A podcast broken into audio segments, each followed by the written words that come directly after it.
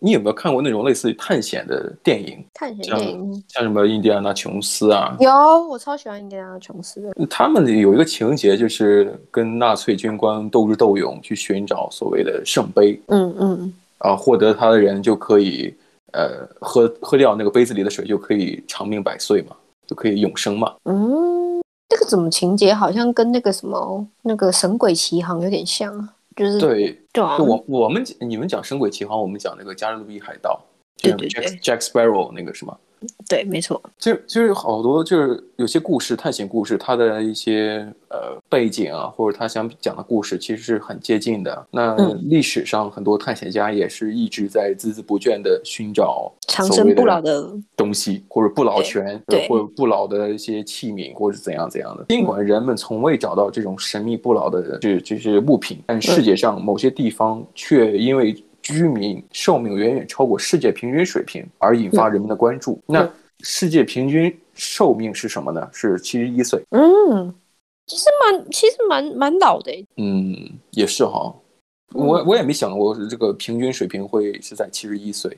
对啊，不过，根据二零一七年全球幸福指数报告排名啊、嗯就是一些采访啊，一些世界上最长寿的国家的居民，嗯以便揭示这些似乎能够促进长寿地方奥秘所在。嗯，就是好，我那们我今们天，所以我们嗯今天就来聊一聊全球最长寿的五个国家：那第一个是日本，日本、日本人对日本人的平均寿命是八十三岁。其实之前嗯我有看过有些报道，报道有报道过，就是日本的很多人人瑞，嗯然后他们去采访那个村民的人们这样子。那他们的预期寿命一直很长，呃，常被称为不朽之国的冲绳，一直是全球长寿研究的中心。对，因为在这个日本南部列岛上，百岁以上老人多达四百多名，当地居呃饮食居功至伟， 包括丰富多样的豆腐和甘薯，还有呃少量的鱼类。当地老年人在有着活跃的呃社交圈，社区关系紧密，这也有助于降低压力，给人就是强烈的归属感。我觉得这也蛮重要，就是社会上面的一个互相扶持的概念。其实你刚才讲的这个百岁老人多达四百多位，可是，在那个列岛上，可能人口也没有就是就是上万人口，它也对不会那么多。那也就是说，上百岁的这些人数，其实真的已经占比例很高了。不过，这也其实相对证明他们这个老龄化也蛮严重的哈。嗯，对对对，因为老年人他，我们不是说让老年人就是赶赶紧往生，而是说这个人口基数本身就是有限的。那嗯如果人、这个人越长寿，那么社会从数据上来看，它的老龄化也其实也会只高不下的，是不是？没错。那有一个呃研究人员讲说，说对于移移居日本的外国人而言，要获得这些好处，学习日语是非常重要的。因为嗯我我对他们他们我之前在日本旅游，真的是多半人是不会讲英文的，他们就只会嗯就是。嗯他看你亚洲脸孔，你就应该要会讲日文。嗯就是有一个首席执行官长期居住在日本，他讲说了，如果能够跨越语言障碍，更更好的去了解当当地人的心态，就会感叹于日本的生活品质，它与西方文化的嗯差异超越大多数游客的想象。愿意移嗯居这里的外国人应该要认真考虑一下，把主要时间花在学习日语上面，要融入当地的社会，过上充实有意义的生活，这点非常关键。就是语言还是关键，它不是说呃英语是很流行的，而你就在可以呃在日本就因为英语就可以行走天下，这不可以的。对对对，你如果了解了日语，你当然自然而然你就会了解当地的文化，那你自然而然也会就是发现这个奥秘是什么。那他们就不多讲，那嗯再来下一个，第二位，刚才第一刚才讲完了日本，那想想第二名是什么？是哪个国家？呃，是西班牙，这个我是很难想象的啊。嗯长期以来，地中海饮食就是我们曾经在某期节目里面也讲过，呃，营养营养饮食里边有提到过地中海饮食。像这这类饮食呢，往往富含有益心脏健康的橄榄油、蔬菜。你像不，嗯，吃饭的时候还得配着葡萄酒。嗯就这些的饮食方式呢，对西班牙人的长寿是功不可没的。那他也给出了数据，西班牙的平西班牙人的平均寿命是八十二点八岁，嗯，这个还是有零有整的哈，还有小数点。嗯、但是对其实我我刚才因为其实地中海饮食有很多国家，包括希腊也是这样子的。没错，那西班牙还有另外一个长寿秘诀就是什么呀？叫午睡。假的，啊午睡。巴塞罗那和呃格雷县嗯导游米克尔他说，人们认为下午两点到五点之间，所有的西班牙人都在午睡，嗯店铺都闭门谢客。 我操，这个点真的是 比欧洲人还懒、哎。真的，欸两点到五点之间，那干脆就不要工作好不好？ 那他妈的，啊你工他作一上早午。上早上九点才开始上班，然后可能就是在还有个早茶，然后十点才上班，下午两点就关店，这真的就可以不用上班的。这里的呃，你像他也在讲，这里工作都是按这种节奏安排的。你看，他就是嗯就是当地人达成的共识。如果你有连班，就是所有的这个排的班次都是连班要上的话，中间只有半小时的午休时间，那么你就只能迅速吃个外卖了事了。相反呢，如果你被迫停下来休息两三个小时呢，你就可以回家，你就可以找地方坐一坐，或者享受生活。干，这他妈是是工作吗？这是工作吗？你看，你看， 他还提到，就是嗯你这个时间干干什么？可以吃菜啊，吃慢点，而且嗯吃个甜品，跟朋友聚一聚。这个时间呢，也是足够你去消化的，也不是直接吃完饭就投入到工作，这样对身体很不好。真的，这真的绝对，比吃外卖要健康多了，嗯，有道理啊！真的， 对啊，你吃完之后还可以去散步，有时间啊，给你三个小时，哎，对啊，两点到五点我，他妈我的直，接下班了。对啊，我就就就回家，然后等着吃晚餐。你像西班牙的城市人口密集的特点呢，也促使人们呃想要去走动一下。对啊，就是我刚刚讲，就你吃饱之后，你还去走来走去。因为商店和餐馆大与大多数人的这个住所，其实也只是一步之遥，就是就走走就能到了。这我有听说过，看的照片也还蛮像的哈，就是都离得蛮近的。对啊，对啊。嗯，那呃，巴塞隆纳旅行社嗯创始人讲了，他说从莫斯科搬到巴塞隆纳的时候，他注意到这里的人喜欢步行或是骑自行车，嗯有的人甚至步行几个街区去乘坐呃公车交通工具这样子，而不愿意自己开车出行。你尽可以就是让细胞充满氧气，也减少你的碳足迹。所以呢，我我觉得他不是为了减少碳足迹去选择走路的，我觉得他更多是懒，他不愿意自己在开车。我觉得不是、欸，而是我觉得他们是觉得没有必要。没有，哎，这这这这也对啊， 感觉他说，如果都离得很近的话，那真的没有必要开车。嗯，也是哈，就走走就能到的话，那干嘛要开车？是不是？对啊，真你的不是懒，就只是没对啊必要。，发动一辆车，踩一下油门，然后还得花钱再去加油，是不是？对啊，好啦，那第三个是谁？好，这是个亚洲的国家，新加坡。嗯，真的很难想象啊！新加坡人拥有先进的医疗设备，被称为奇迹的医疗体系。他们的寿命比以往任何时候都要长，嗯平均的寿命是八十三点一岁。嗯，新加坡是全球孕产妇和婴儿死婴儿死亡率最低的国家之一。预防性治疗，呃，是该国医医疗卫生工作的重点。其实嗯所有的治疗都是在预防阶段已经做好准备了，就是尽可能不让你生病。蛮但是如果仔细你的哦对啊，就是防患于未然，就是你还没有着火，天天给你做这个预防科普这个防火知识，呃就是那种感觉。嗯，很酷。那文化氛围和无障碍的城市环境也有助于延长居民的寿命。嗯新加坡常住居民和旅游的一个人讲说，呃嗯旅游博主讲说，你会看到这里健身房或是公园比比皆是，人们经常去这些地方锻炼身体。最近这里还开放了一个治疗公园，旨在啊、呃减少老年人的压力，改善他们的心理健康。在新加坡，不健康的习惯很难维持。那个博主也讲了，呃，移居这里的外国人应该知道，这里保持恶习的代价很高， 像是吸， 哎，我觉得这蛮合理的。代价香很烟啊高和酒酒精的税率比其他国家要高很多。我有听说过，就是买在这边买酒，嗯，好像是就是其他国家四五倍啊。就是收税啊，呃，就是消费税，对，你像他里面讲的这话，恶习的代价很高，你吐口痰，然后就被就被人捆起来打，这个代价真的很高。 就是与其说疼，但是更多的是一种公众的羞辱，你知道吗？ 这个精神压力也很大。对对对。可是其实如果你不去做这些事情，真的就是对你来讲心理压力不会太大。就如就好果你从就就好像有人一直在管着你，你爸妈也在管着你，只不过就是政府来呃代替你爸妈来行使这个职责。你做的 呃不好，是不是没有家教？ 对，就把你打爆。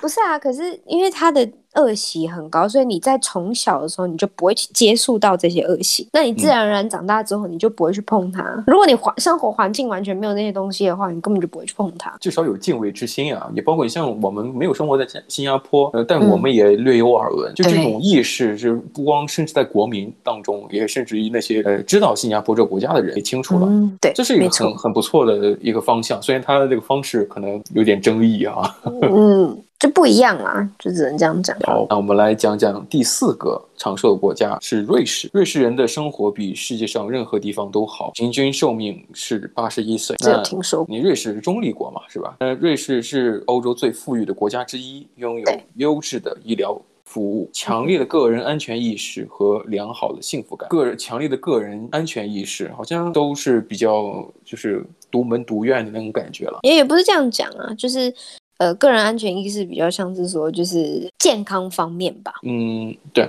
也有可能啊，因为毕竟那里很多有这个度假村啊，在那里是不是？对啊，这些有助于呃刚才讲的强烈的安全意识以及良好的幸福感，这都是有助于人保持长寿的。当然，也有一些研究指出，瑞士人大量摄入奶酪或奶制品也是长寿的一个主要因素。嗯，真的哦。是啊，奶酪和嗯，奶制对品。啊，我怎么之前听说奶制品其实是会让身体发炎？嗯那我们来继续研究一下。好，你像虽然瑞士人注重工作，很嗯多那种外国人在瑞士的，就是众多国际总部，我也不知道为什么，很多嗯这个、呃，就是总部，我记得像 NGO 的一些总部，嗯呃，或者说联合国要开什么会，都会选择在日内瓦举行。日内瓦是瑞士的一个城市啊，嗯嗯嗯，但瑞士得天独厚的地理位置，也让人们很容易踏上度假之旅。那个那个国家可能就是想让你随时随随地的想要去旅行，去平衡你的工作或你的生活，所谓的身心健康之类的。对，那刚才你提到那个旅游博主也曾经在瑞士生生活过、居住过。那他说呢，这里位置比较优越，是、是他职业生涯的一个顶峰。在那里生活的时候呢，周末时间如果是你的话，你就可以畅游欧洲大陆，就是还可以去那所呃，基我不知道你们怎么翻译，啊叫阿尔卑斯山我们也讲阿尔卑斯山。啊，你们也讲阿尔卑斯山。在那嗯里度过一个美好的户外时光。我我我爸曾经去过瑞士，他给我感觉就是，嗯，那个地方，因为当时办的签证是可以欧洲各国都可以走嘛。嗯他说嗯瑞士其实蛮适合，嗯，就开个车或跟朋友坐火车，然后就去其他国家去玩。所以欧洲这每个国家都是这样啊， 对啊，就是就就你能想象得到吗？就是哎，我走一走或者花几个小时，我就能出你就国旅行了。对，你就走路你就可以过过那个国线，我觉得是超乖、超超酷的。但你想买一个法法国面包，然后就就坐火车去法国买当地的面包，也不用去超市买，是吧？买一个当地比较正宗的口味的的，就道地的。嗯嗯嗯，我之前真我我之前认识好多个就是瑞士人，嗯，他们真的就是到处旅行，欸就是即使是他在他们自己的国家，他们就是去爬山呐、然后嗯去走步道啊，然后呢，就是你你看到的照片永远都是山，他们很少嗯在室内，你知道吗？就是全部都是外面，就是都我不没知有道。，我不知道你有没有看过一部音乐剧叫《音乐之声》。我知道，我知道，呃，那个讲的是呃，一个德国军官嗯带着嗯孩子，还有那个音音乐教师，最后翻过阿尔卑斯山，跑到了瑞士。哆瑞咪哆咪哆咪， 对，就是反正他们最后讲的就唱的歌就是什么呀？只要只要你不尴尬，我也不尴尬， 我就不理你，你是不会唱，嗯，我我不想丢人。 不会唱就讲，反正就是他们在最后的时候不是爬过山。对，就是他看那个那个电影场景，看着就好嗯像的确是，呃，有山，有有有有森林，是不是感觉就很好？就嗯很是你漂亮的一个地方。其实你有没有？其实你有没有想过啊？你像呃，还有一个世界有名的伟人也在那里生活过，金正谁啊恩。我真的哦金正恩在他就是成为朝鲜第三代领导人之前，他一直是在那个瑞士呃留学的生活的。嗯你想想看，金家的一个未来接班人是不是？嗯，他的一个生活地位是不是？他肯定选择一个更适宜他、或者说更安全的地方。你像嗯嗯，金正恩最后选择在瑞士生活，是不是？那也足够证证明了，是不是瑞士的一个政治上的中立，以及它的环境或安全因素，嗯让这个金家王朝的掌权者选择哎在瑞士生活，嗯，有一对啊。定道理啊。没错，没错，真的蛮想去看看的。再来最后一个是韩国，啊，韩国，嗯，他说据最近的研究，将指出，呃，韩国将成为第一个预期寿命达到九十岁的国家。对、哦对此，以下因素功不可没：韩国经济增长强劲，医疗卫生条件良好，还有居民的血压低于西方国家。韩国的饮食富含了发酵的食品，据说可以降低胆固醇。提高免疫力，抑制癌症。他的饮食还是有用的，我感觉他们吃的好像不是很健康啊。可能在我印印象当中，吃腌制的东西可能对心脏不太好吧。没有没有，呃，泡菜是真的很好，因为他们其实不会很咸，他们他们不像，呃，我自己认为啦，就是大家都认为说，哎、日本的食物其实没有很咸，对不对？可是其实韩、呃、日本的食物超咸。然后呢，你看那个韩国食物，感觉就是呃是颜色很多，然后感觉就很咸咸腻咸腻的。可是其实他们真的很少加很多，就是盐巴在里面这样子。更多是那种调制的酱，因为我最近，呃，经常去那个韩国的超市去购买东西，嗯，我看它那些盒子上包装都会有那个呃做出来的菜最后成品的样子，你看起来就是那种颜色很重啊，或怎样怎样的。但是其实对我们也有吃过啊，你像有些炸酱面啊，呃嗯，年糕啊或者其他的之类的东西，吃完嗯吃感觉好像颜色很重，但更多是味道上除了咸之外的其他的味道的那种复合体。复合体，没错。那呃，有个研究人员讲，总体而言，韩国食品的纤维含量高，还有呃营养丰富，所以嗯他们是真的吃蛮多就是蔬菜的，就是他们很喜欢腌制东西没有错，可是他们腌制的东西全部都是蔬菜。你知道他们为什么会研研制东西吗？因为我爸也曾经去过韩，他他嗯他，当然他的话可能不是科学研究了啊，他只是道听途说的。那嗯就是那个时候，呃，朝鲜半岛的气候导致的。你看朝鲜半岛的气候可能在没有所谓电力发达的时候，可能嗯，呃，冬天时间会比较长，气候比较寒冷，那么对每家每户可能更接近于需要储存食材。没错，没错。腌制是最方便的，对不对？你包括可以嗯它同同纬度的，那就是中国的东北地区。东北地区它也有所谓腌制咸菜的这个这个传统嗯，饮食文化跟这个气候环境可能是真的是有一定关系的，所以导致同纬度的同一个嗯天气类型的，他们都嗯会有这种饮食上多一些腌制的食品。当然，你刚刚对讲的，呃，在制作过程当中会有一些发酵的呃产呃食品，这嗯些食品呢，的确你降低胆固醇，没错提没高错免疫力，是不是？可能就另当别论了。我是真的很喜欢吃泡菜， 我是真的不喜欢。我超喜欢吃，不喜欢吃台式泡菜，可是我很喜欢吃韩式泡菜，我不知道为啊什有差么吗有差，真的有差，那个味道就有差。你吃的泡菜是什么？那个菜，台式泡菜的话是用高丽菜，呃，高丽菜呃是我、嗯是白菜吗？我们讲白菜，对对对，就是呃，我们的白菜跟高丽菜是不一样的东西。可是、哦对，就是有些人是用泡菜腌呃去腌，啊，有些人是用白菜去腌，所以就是这是所谓的台式泡菜，是台式泡菜是用那种那个酱料是不一样的。那我也跟你讲过，在、呃某一期节目好像也提到过，就是我爸买的那个嗯腌制的菜，我我我也喜欢吃啊，其实我也喜欢吃那个所谓的那个、我们讲白菜啦，大白菜。嗯嗯嗯嗯，那如果大家不清楚啊，就可以搜一下啊，中国白菜。那嗯嗯、呃你像他还有买了一些腌制的萝卜，青萝卜，超讨厌吃那个的。那个那个那个简直，那冰箱都有那个味道哎，那 个哦，冰箱就是哦，我觉得第一个感觉就是这是这这他妈不是放屁的味道吗？这个屁味啊， 对，我记得有有某一集有讲过这东 西。就是那个味道，它它它在那个冰箱里面，即便吃完了好几个月，那个冰箱里打开之后还是那个味道。对，然后呢，你把不舒其他服东西冰进去的时候也会有那个味道，就其他食材也会有它那个味道。当然你做出来之后可能味道就没有了，但是你每次打开之后，那个味道就扑面而来。 对，是真的很好笑。 我记得之前就我记得在台湾的时候，我朋友也是送我一包泡菜。那嗯泡菜本来就不是就是马上就会吃完，一定要冰在冰箱里面，然后也就是会花个一个月一个月半去把它吃完嘛。对。然后也就是啊，就是整个冰箱都是那个味。对，那呃，当地居民也就是韩国当地居民也就表示说，重视社会还还有相关传统的文化氛围，有助于提高这里的生日常生活的品质。全球养生旅游的创始人就讲了，韩国的汗蒸馆让人们齐聚一堂，放松呃身心和社交，有助于减压。韩国人有一种来自佛教思维的整体正正念意识，以及一种呃注重合作并反对个人主义力的整体文化态度。其实我之前去韩国的时候，有去他们的汗蒸馆，就是哦你你有去真的、过我有去过，我跟我朋友们，我真的在里面睡着。就是我我去呃那些汗蒸室里面，那它有嗯不同的温度，然后还有不同的蒸的方式，这样。然后你去的时候，你进去就要换衣服，嗯然后呢、啊它里面有一个小摊位，然后你可以买一些就是零零食还食是我对对对，有那种他们蒸的那哎种蛋，对。嗯，然后你在你在韩韩剧里面应该也会看到他们去对汗我有看蒸过馆，对对对，那他们就会坐在那个草席上面，然后拿着一个就是正方形还长方形的一个像枕头的东西，硬硬的，嗯从来没有睡过那个，就是在那之前我从来没有睡过那个，我觉得那个很硬很不舒服这样，然后我可就是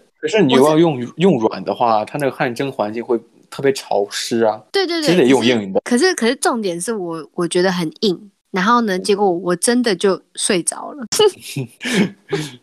自己自己在那叫嚣，我不睡不睡，我呃，真的我 笑是。我还被偷拍，超超白目的。哎，你有发过那照片给我吗？哎对我有发过啊，那我也记得是这个样子，好像在睡 觉。我我那时候是真的睡着。而且其实他讲的就是反对个人主义的集体文化呢，我觉得很有很有感触。就他们好像看韩剧的时候，他们的汗蒸馆里面人都着装都是一样的。哦，对对对，他们换的那个衣服都一样。我还记得有些韩剧里边讲那个女生包的头巾，好像就是一边一个一个把手，一个一包，左右都是对对一包的， 很可爱那个东西。对，可是那是有做造型。